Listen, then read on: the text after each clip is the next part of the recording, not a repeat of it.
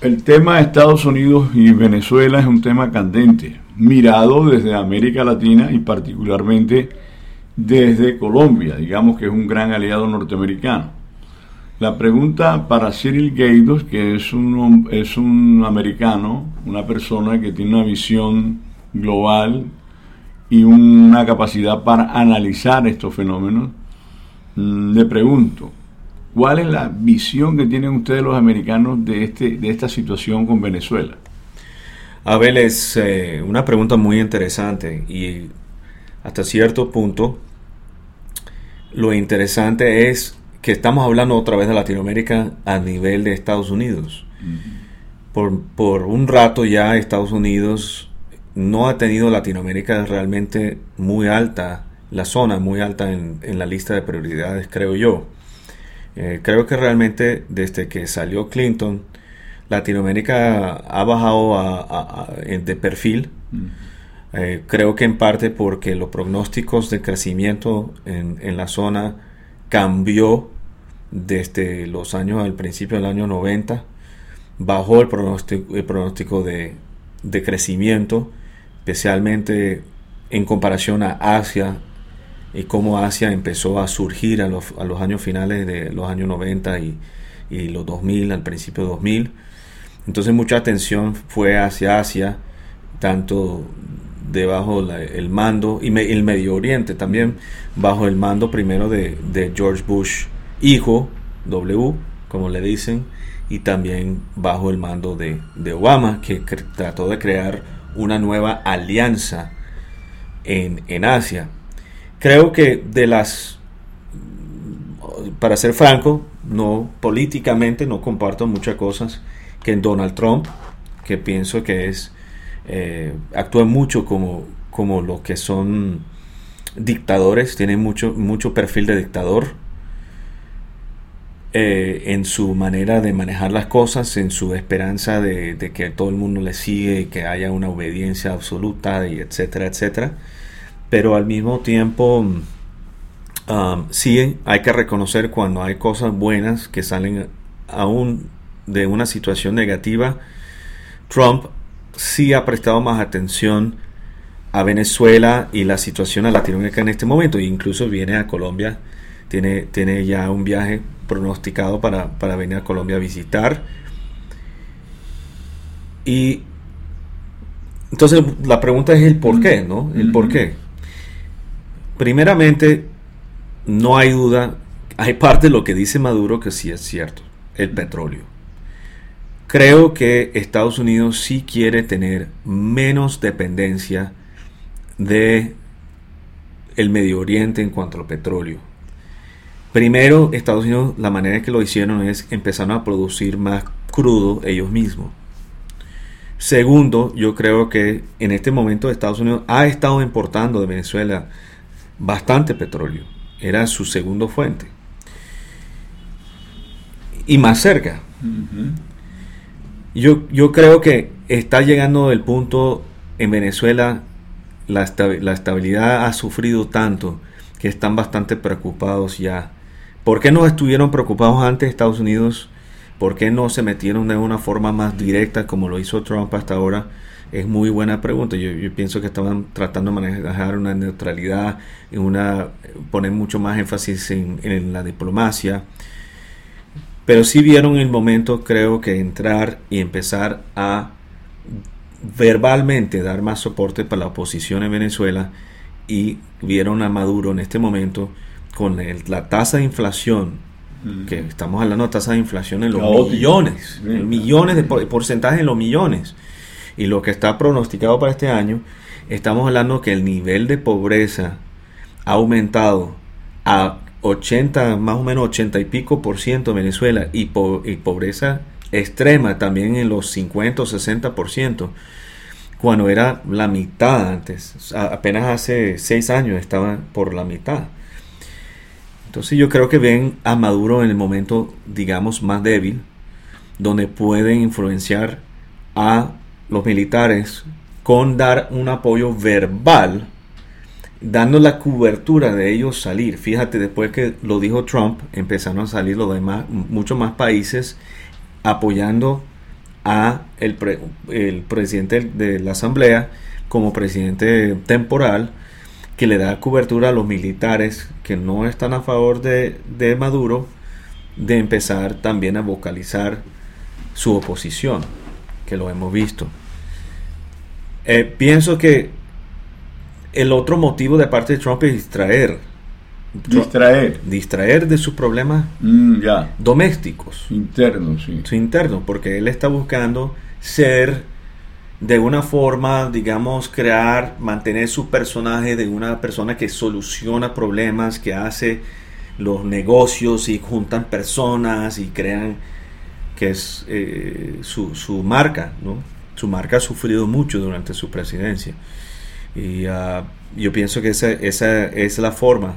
Primero confrontando a la China, está tratando de aumentar su marca, enfrentando a la China y el desbalance de, de importación y exportación, y ahora con Venezuela también, porque los europeos no lo respetan a él, eh, incluso el Estado quiere acabar con la OTAN y muchas cosas en Europa, entonces tiene que buscar otro sitio donde él puede marcar, por lo menos visiblemente, una diferencia. Lo que quieres decir es que ahí él está distrayendo al electorado norteamericano por aquello de que su elección quedó como en entredicho. Por su elección quedar entredicho, por la investigación que está ocurriendo de muchas diferentes maneras. La gente quizás fuera de Estados Unidos y, y- y aún dentro de Estados Unidos no entienden completamente cuántas investigaciones realmente activas hay con el presidente en este momento. Sí, han escuchado del fiscal especial Mueller, que era es el ex director del FBI, que está investigando al presidente por coordinación con Rusia alrededor del tema de la elección. Más sin embargo, hay otros temas. Hay, en cuanto, eh, si hablamos del Departamento Fiscal de la Nación, hay diferentes distritos alrededor del país de Estados Unidos y hay diferentes fiscales a cargo de cada una de esas oficinas. Uno de los distritos más independientes de Estados Unidos es el distrito sureño de Nueva York, básicamente que es Manhattan, o sea, es, es la Mm. ciudad de Nueva York. Ujú. Y ese, ese distrito ha marcado siempre, eh, ha, ha operado de una forma muy independiente, donde ellos dicen, mira, la investigación y la ley nos va a llevar donde nos lleva. No, no, no miramos ningún otro eh, Influ- factor, influencia y etcétera. Entonces ellos siempre, incluso le, tienen un apodo a, a ese distrito diciendo, eh, en vez del distrito eh, sureño de Nueva York, el distrito soberano, o sea, el distrito soberano de Nueva York, porque así han marcado Tienen tanto poder, la independencia y tienen poder. Ellos han estado investigando, por ejemplo, realmente la mayoría de los cargos contra el ex abogado de Trump vino de ese distrito, no de Mueller. ¿ok? Y si por, por la coordinación de los fondos de campaña o no campaña, de todo modo, porque la gente dice, bueno, el presidente no usó fondos de campaña para pagar a la que era eh, actriz de porno, Mm. supuestamente con quien él había tenido relación, y otra mujer también. No, es peor que no haya usado fondos, porque básicamente pagaron una cosa para influenciar la noticia y influenciar la campaña que no estaba realmente a través de la campaña y es básicamente como si uno, uno hubiera hecho una donación y, y- y es fuera de básicamente lo que es el reglamento de lo que son los fondos de campaña. Uno tiene la impresión, oyéndote hablar, de que el presidente Trump es un presidente show.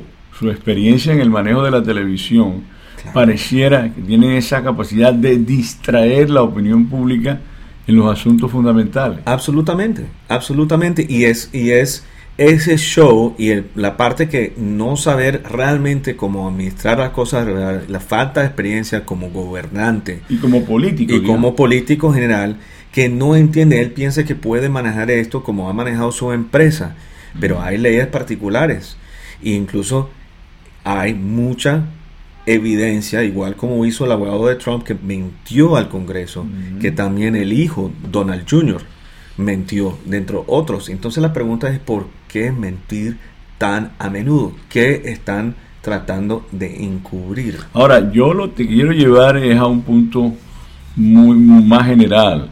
Yo te quiero llevar al punto, por ejemplo, de saber en qué tanto perjudica el Partido Republicano eh, un presidente eh, que pareciera eh, estar confundido desde el punto de vista político o pareciera tener una perfecta claridad de cómo distraer a la gente, cómo, cómo, cómo generar de alguna manera un manto de, un sofisma para desviar la, la, atención hacia, es, una pregunta muy interesante. Jeffrey Tubin, que es un abogado constitucional y también comentarista y analista para CNN, dijo el otro día, no existe más, ya no existe el Partido Republicano.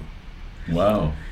Porque lo que pasa es que el Partido Republicano ha estado tan dispuesto a sacrificar todo lo que supuestamente representa el Partido Republicano, que es eh, ser conservador, de una forma fiscal, eh, ser, tener más control sobre inmigración, supuestamente representar más el lado religioso, particularmente los valores cristiano judaico, ¿no? Eh, tantas diferentes cosas que han sido en contra del aborto, etcétera. Y hay una lista de cosas que representa realmente el Partido Republicano, los valores familiares y etcétera. Realmente han sacrificado cada uno de ellos porque cuando Trump básicamente no le ha importado de, de verdad, digamos, lo que es la ideología, porque no es una persona con una ideología. Él simplemente va donde va con donde él piensa que necesita ir para cubrir su, base de, votantes. Entonces él ha sacrificado todo. y después los republicanos han ido con él. Al principio empiezan a quejarse, pero terminan todos terminando eh, como eh, haciendo la fila atrás de él. Precisamente. Sí, y, comenzamos con nada más el hecho de él como candidato, cuando se descubre que tiene todo este tipo de relaciones eh, y lo que cómo habla de las mujeres, el tipo que, no tiene ningún respeto para su propia familia, normalmente eso es una cosa que hubiera acabado con un candidato, nada más eso hubiera acabado con un candidato, pero terminaron apoyándolo a él. Y así ha sido cada tema que él ha representado. Bueno, ahora eh, haciendo un viraje un poco frente al tema eminentemente norteamericano, pues esta cumbre de Lima que fortaleció la alianza de muchos países latinoamericanos con Estados Unidos, que era un propósito muy importante para que no pareciera Estados Unidos solo en, frente a sus propósitos con Venezuela. Se ha logrado cierta unidad con América Latina, pero hay una singularidad en esta situación de Lima y es una alianza pero muy cercana con Colombia. ¿Por qué Colombia? Bueno, primero... En relación a lo de Venezuela, estamos hablando de... Absolutamente. En, relación a Venezuela, la, la cosa hay que mirar es que a pesar que los grandes carteles de droga se han acabado aquí en Colombia. Lo que, lo, que lo, lo, fue reemplazando primero fueron obviamente los, los FARC y los ELN y diferentes carteles más pequeños, no medianos, digamos. La verdad es que hoy día, versus en la época de Escobar o los Rodríguez Orihuela, en este momento la exportación de cocaína es, pero bastante por encima de lo que era en esa época. Entonces, la, guerra contra la droga no, no se ha acabado. Y si miramos el propósito del, del presidente Duque, lo que él quiere lograr no lo, no lo puede hacer sin los gringos. No lo puede lograr. Da dos cosas. Mm. Primeramente tratando de comercializar mucho más de una forma masiva lo que es eh, la industria agropecuaria aquí en, Colombia. Mm. Y segundo, lo que es realmente también su, su plan con la frontera y etcétera y, tratando de convencer a lo, al, pequeño agricultor tratar de cambiar a sembrar una cosecha legal versus ilegal. Entonces eso no lo puede lograr, sin mucha plata. O sea, más allá de Venezuela, el problema del narcotráfico puede ser el común denominador entre, Estados entre Estados Unidos. Es el nexo eh. fuerte que existe, que existió y, y ha existido por ya varias décadas donde hay mucha plata entrando a Colombia de Estados Unidos tratando de fortalecer, fortalecer lo que es eh, eh, el, sector militar, con equipo, con inteligencia, con muchas cosas. Entonces ese nexo siempre ha estado ahí y no lo veo, no veo que va a cambiar. Entonces ambos países, Estados Unidos y Colombia, no le conviene tener una frontera donde se puede, digamos, mover de un lado al otro tan fácilmente. Es decir, que Venezuela, em, muy a propósito, no de manera involuntaria, muy a propósito, coayuda al fortalecimiento del narcotráfico, porque hay una especie de corredor libre ahí para que se procese ya el producto ese procesado y, enviado a los Estados Unidos partiendo de los puertos venezolanos, que no tienen ya el control que hay en Colombia. Además, Colombia es de los países en Sudamérica que más ha resistido un gobierno izquierdista. Entonces, en este momento tenemos que decir que en el mundo hay esos corrientes extremos de ambos lados, derechista, izquierdista, que están empezando a crear casi como una guerra fría de nuevo pero no de la misma forma que hubo antes. Eh, sí, Rusia está involucrado de nuevo, ¿verdad? Ah, porque está apoyando mucho los gobiernos izquierdistas. Eh, vemos que Rusia sigue y, extremistas también. Si estamos hablando del Medio Oriente como en Siria y etcétera, ah, y como Irán. Entonces ellos, ellos es, eh, es, un factor. Ellos están tratando de reclamar poder en el mundo. La China también entonces hay una guerra, digamos, no tan, no tan, abiertamente fría como era antes, pero de todos modos hay las tensiones de Estados Unidos contra con la China y hay tensiones con Rusia y hay los nexos de países que, que van con cada uno. Ahora, viendo el mapa político, el mapa mm, del narcotráfico y del terrorismo, son ingredientes que realmente preocupan mucho a los norteamericanos, como es lógico. Son ingredientes altamente peligrosos y nocivos para la población. Esta circunstancia muy, eh, muy compleja alrededor del terrorismo, narcotráfico, inclusive de las relaciones business, de negocio, podrían desencadenar un conflicto armado acá en, el área latinoamericana? Es muy buena pregunta. Hasta, hasta el momento, estas tensiones no han sido, no han llegado a afectar en, gran parte el negocio en general, mm. el, negocio global. O sea, las relaciones económicas. Las relaciones económicas. La cosa es que eso ha empezado a cambiar con Trump. Porque Trump a realmente declarar la guerra comercial con China mm. y tratar de confrontar el desbalance de importación versus exportación,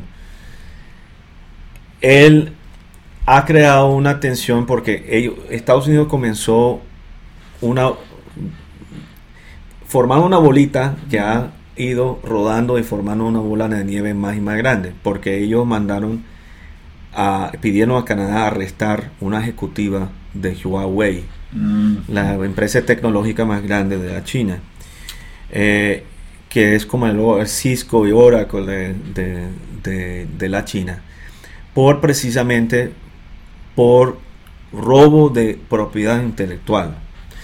Al a pedir a Canadá arrestar esa, la China tomaron medidas represalias y ellos arrestaron también personas en la China, personas norteamericanas en la China, canadienses y también americanas. En Rusia también han arrestado personas, eh, digamos, de negocio en Rusia, en parte como, como contramedida contra Estados Unidos por lo que está pasando en la investigación en este momento y contra Inglaterra también por la investigación de, de, matar, de tratar de asesinar un ex espía allá en, Londres.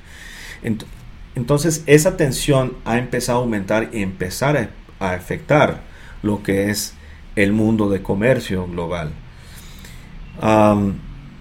quizás ha habido incidentes, pero incidentes mucho más sutiles hasta ahora mismo que estos casos y ya se está empezando a acelerar un poquito el número de casos y también la seriedad de los, de, los, de los casos estos. Eso podría entonces afectar y simplemente aumentar tensión. Y yo creo que no hay duda desde que Trump tomó la, la presidencia, la tensión global ha simplemente aumentado a otro nivel.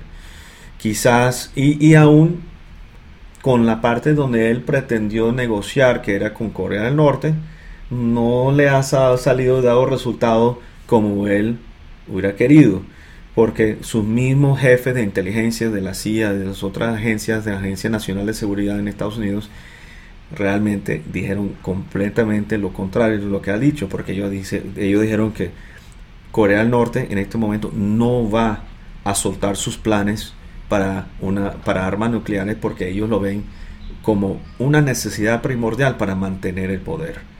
Y, pero por otro lado, el presidente dice que tiene un acuerdo con el dictador de Corea del Norte para, para dejar de, construir armas nucleares. bueno, yo mi visión ya al final, para oyéndote hablar, me doy cuenta que Trump no es un, hombre tan torpe como pareciera. Él ha logrado crear un show realmente, fíjate, incendia el show con la China a nivel de las relaciones comerciales, con esta aprehensión de la señora de Huawei en Canadá y, y los temas bilaterales desde el punto de vista de negocio. Trata de negociar con el coreanito. Eh, de alguna manera mantiene un litigio mm, en combinación con los países latinoamericanos del Grupo de Lima contra Venezuela, que es un país que le interesa a Estados Unidos por su riqueza petrolera y además por la influencia que está tomando en el, el corredor del narcotráfico y el corredor del terrorismo está muy cerca de los Estados Unidos. O sea que Trump de alguna manera le ha, diluido un poquito su problema personal y político a raíz del el, problema con Clinton en las elecciones y todas estas cosas. Y de, y de todas maneras la, economía de Estados Unidos no se ha deteriorado como uno pensaba. No se ha deteriorado hasta ahora, porque realmente el, el, el cierre del gobierno, cierre parcial del gobierno que hubo por, por eh, casi dos meses, eh, realmente ese cierre del gobierno sí logró afectar mm. el, producto del país en bruto mm. y, ha podido quizás poner la pauta un poquito de una nueva recesión, porque realmente la única economía que estaba de verdad marchando de una forma fuerte en el mundo en este momento era de Estados Unidos. Mm, la producción en la China había bajado, en Europa tienen problemas severos que han estado tratando de, sobrellevar, ah, pero realmente tienes que hablar de una sola economía súper fuerte en este momento que Alemania. Gran Bretaña está involucrado en esto de separarse de la Unión Europea que le va a costar miles de millones de dólares.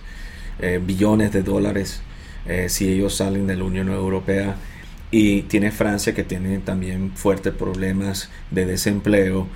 Entonces, y Italia. Entonces eh, tienen los países nórdicos y Alemania que realmente está sobrellevando y un poquito Europa de este que está sobreviviendo la economía en Europa. Y Rusia que también tiene problemas económicos. Por eso también Putin estaba tratando de distraer. Y hasta cierto punto Trump ha seguido el modelo de Rusia porque Rusia tiene problemas domésticos fuertes de la economía y lo que él está tratando es también hacer un show, internacional, ¿sí ves? Yo creo que lo más, pero lo más, además de la tensión global y aumentando la tensión global, creo que lo más peligroso de, de Trump es, y tienes toda la razón, es, no es un hombre bruto, eh, quizás se pueden eh, criticar el hecho que es tosco un poco eh, y además que no lee y etcétera. Digamos es, un hombre definitivamente poco intelectual pero no es un hombre bruto tampoco. Pero él está realmente diluyendo todavía más el poder del Congreso en Estados Unidos que es el poder del pueblo de la gente y a tratar de aumentar el poder ejecutivo, como trató de hacer Nixon, dentro de otros presidentes. Y, y esa parte, eh, como declarando, por ejemplo, la emergencia nacional para supuestamente el problema en la frontera, cuando sobre los últimos cinco años el problema de inmigración ilegal ha, se ha bajado, no ha aumentado.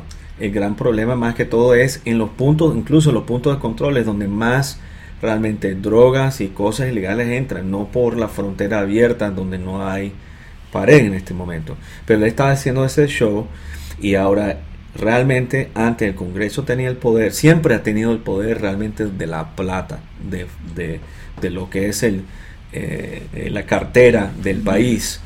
La, chequera, la, chequera. del país así siempre ha estado en la mano del Congreso. Ellos se dieron parte de eso al presidente para poder de emergencia, para mover plata un poquito en una emergencia en una emergencia nacional para que se podría hacer un poquito más fácil para responder la emergencia más rápidamente.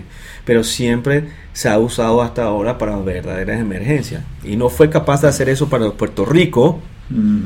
Y ha negado los miles que han, eh, que han muerto allá en Puerto Rico diciendo que nada más eran unos cuantos, pero ahora para la frontera, donde no hay emergencia, sí lo declararon. Bueno, por último, hay algo que me, inquieta full, y es que Trump, si logra el muro ese entre México y los Estados Unidos, puede ser reelegido, porque, entre otras cosas, ese muro eh, que eh, alienta la xenofobia, porque cada vez eh, el pueblo norteamericano se siente lastimado por la inseguridad y la proximidad del narcotráfico mexicano y la proximidad de las espaldas mojadas de estos inmigrantes eh, que atraviesan la frontera de manera ilegal, pues ese muro puede significar una estatua para Trump.